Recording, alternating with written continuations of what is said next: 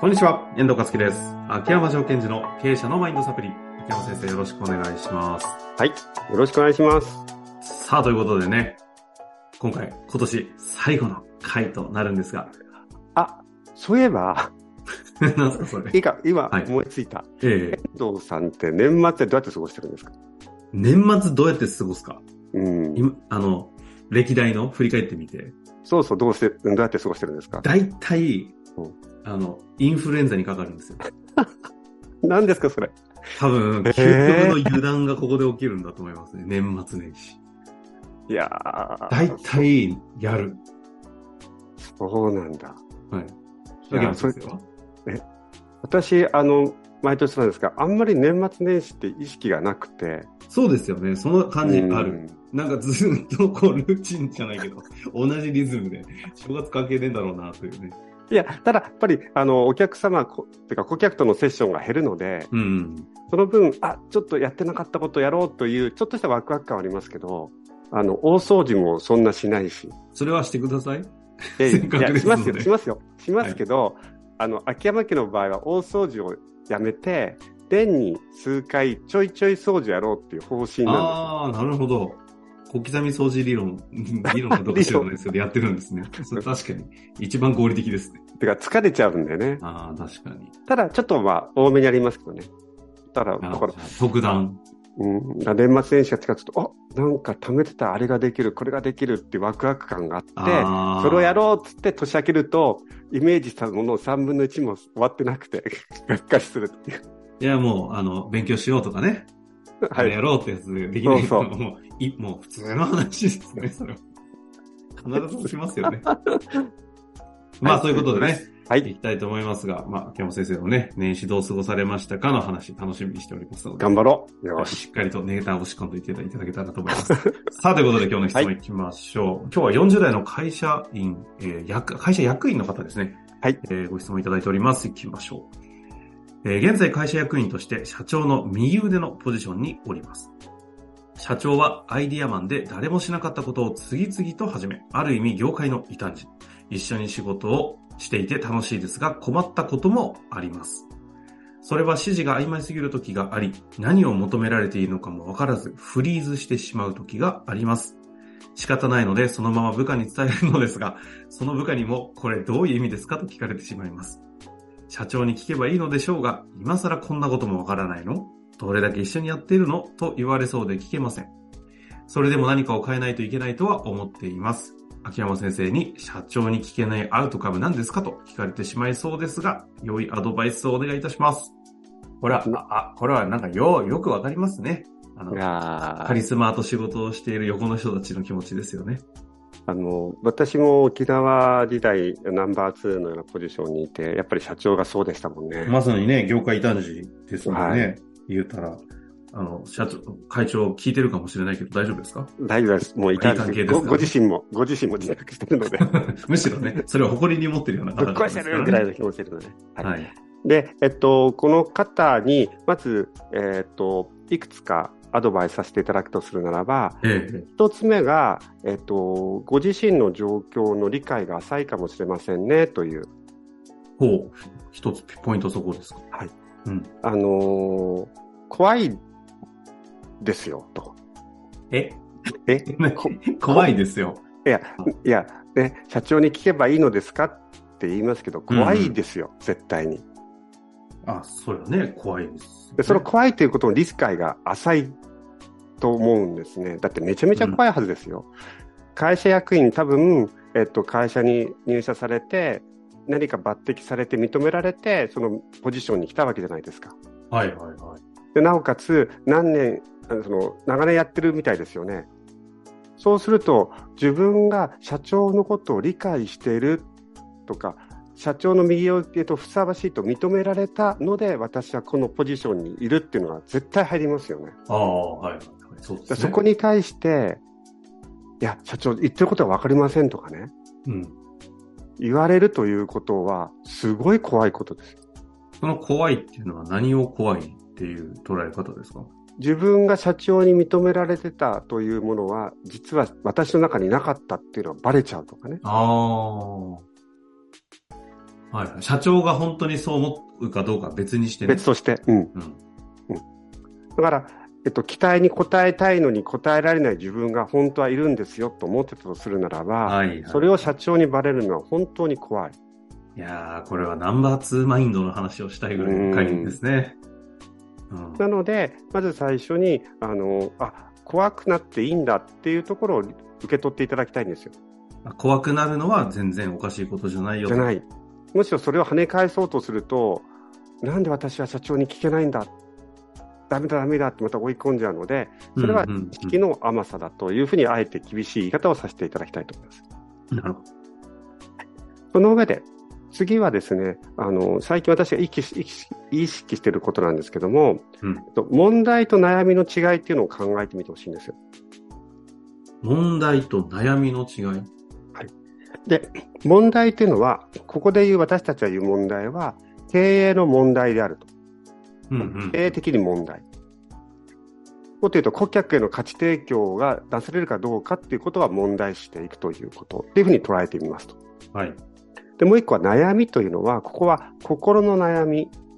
私自身とか、この、あの、質問者の方自身の心の悩みというふうに分けてみましょうと。ああ、そういう捉え方ですか。なるほど。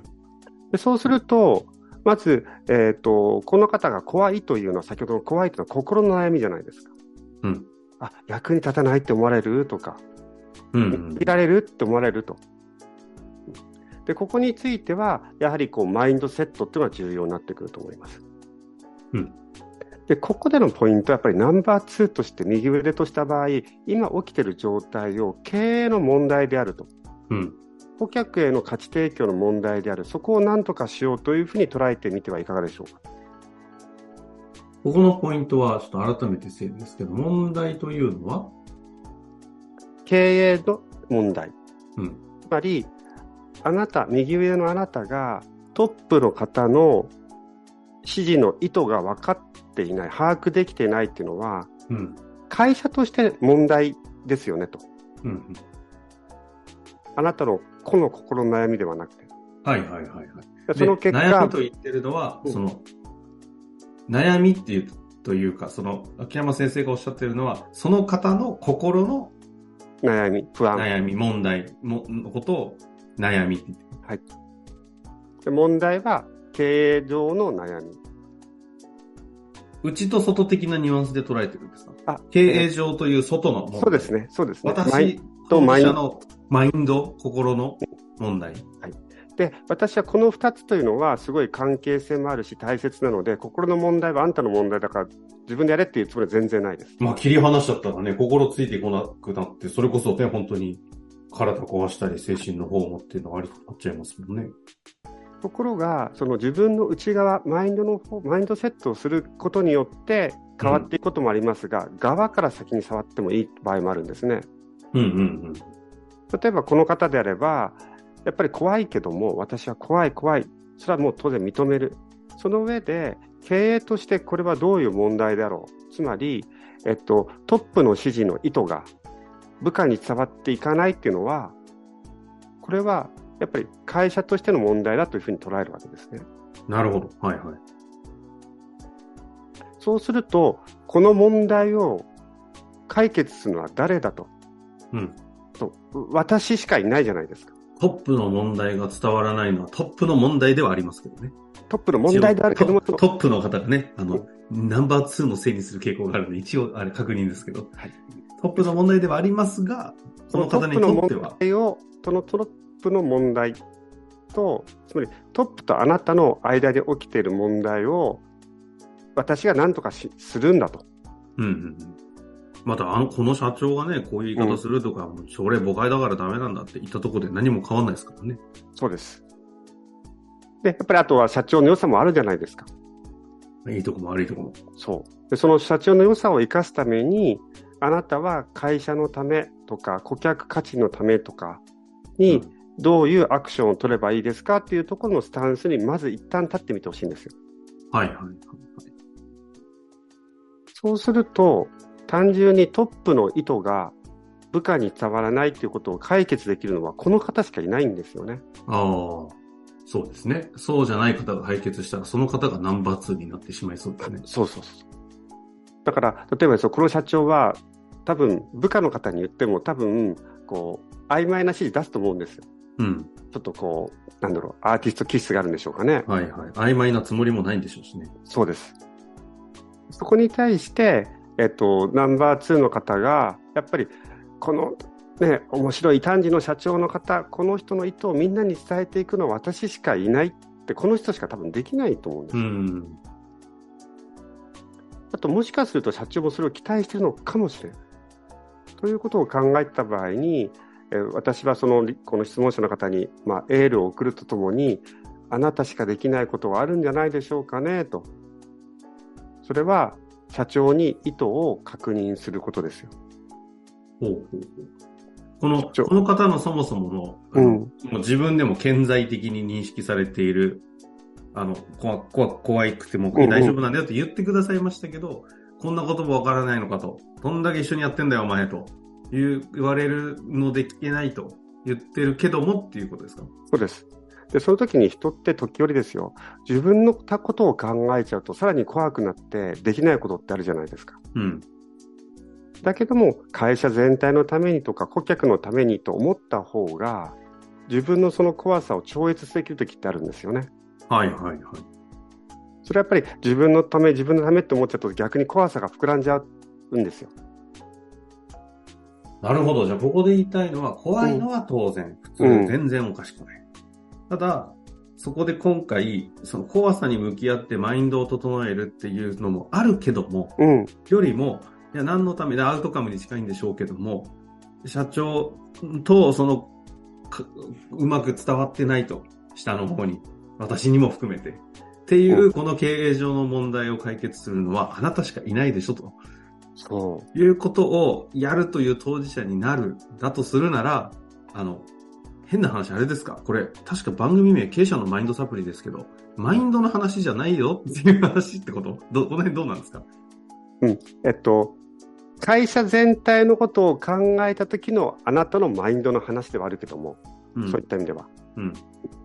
やっぱりその自分の心自分の心の問題を触れようか直そう直そうと思うと動けないときはやっぱり大き一つ大きい役割の中で自分が何が果たせるかってことを考えた方が動けるときがあるんですね。なるほど。なんか私自身も自分のことを考える傾向は強いんですが時折チームのことを考えた方がこうなんだろうアクションが大胆になれるときがあるんですよ。うんうんうん。あ自分のことはさておきチームのためにやろうと思思えた方がなんか自分の不安とかを一旦脇に置けるとかね。まあ、確かにね、大きな全体の中で仕事した方がね、その辺は動けることは当然ありそうですよね。そうするとあ自分の不安は一旦脇に置いてみんなのために動けたっていうその行動を見ると今度自分のマインドセットがそのことによって変わったりするんですね。うん。あ私は自分の不安を脇に置いてみんなのためにちょっと怖かったけど聞けたというまた自分に対するなんだろう、うん、承認っていうのがされていくことも多いのでなるほど。一旦ですねうん。その会社の問題なのと自分の心の問題っていうのを一旦一旦分けてみて今回はこっちから攻めるんだっていうような思考を持っていただくとご自身のなんとかな行動に幅が出ると思います。なるほどですね。ちょっとそれを踏まえてちょっと整理していただいて、でも、それでもやっぱりできないぞという場合には逆に言うとね、あの、自分の方の、マインドの方の問題に向き合った方がいいかもしれないのあるのでね、はい、一度今のを踏まえてちょっと考えていただいて、いや、やっぱりマインドだぜということがありました。そっちの方の話をね、具体的にもしいただけたら一緒に考えていきたいなと思っております。ね、私もこれ、この方がもしね、社長に行くときに、社長びっくりするかもしれないけども、あ、確認してくれるんだって、嬉しいなって思うかもしれません。うんそれ。は分からない、やってみないと。意図はね、はい。会社を良くしたい、伝えたいですよね、うんこの方の。それはね、無意識では伝わるような気がしますよね。はいまあということで、ぜひ活かしていただいて、また質問お待ちしております。秋山先生、ありがとうございました。はい、ありがとうございました。本日の番組はいかがでしたか？番組では秋山城賢治への質問を受け付けております。ウェブ検索で秋山城と入力し、検索結果に出てくるオフィシャルウェブサイトにアクセス。その中のポッドキャストのバナーから質問フォームにご入力ください。また、オフィシャルウェブサイトでは無料メルマガも配信中です。ぜひ遊びに来てくださいね。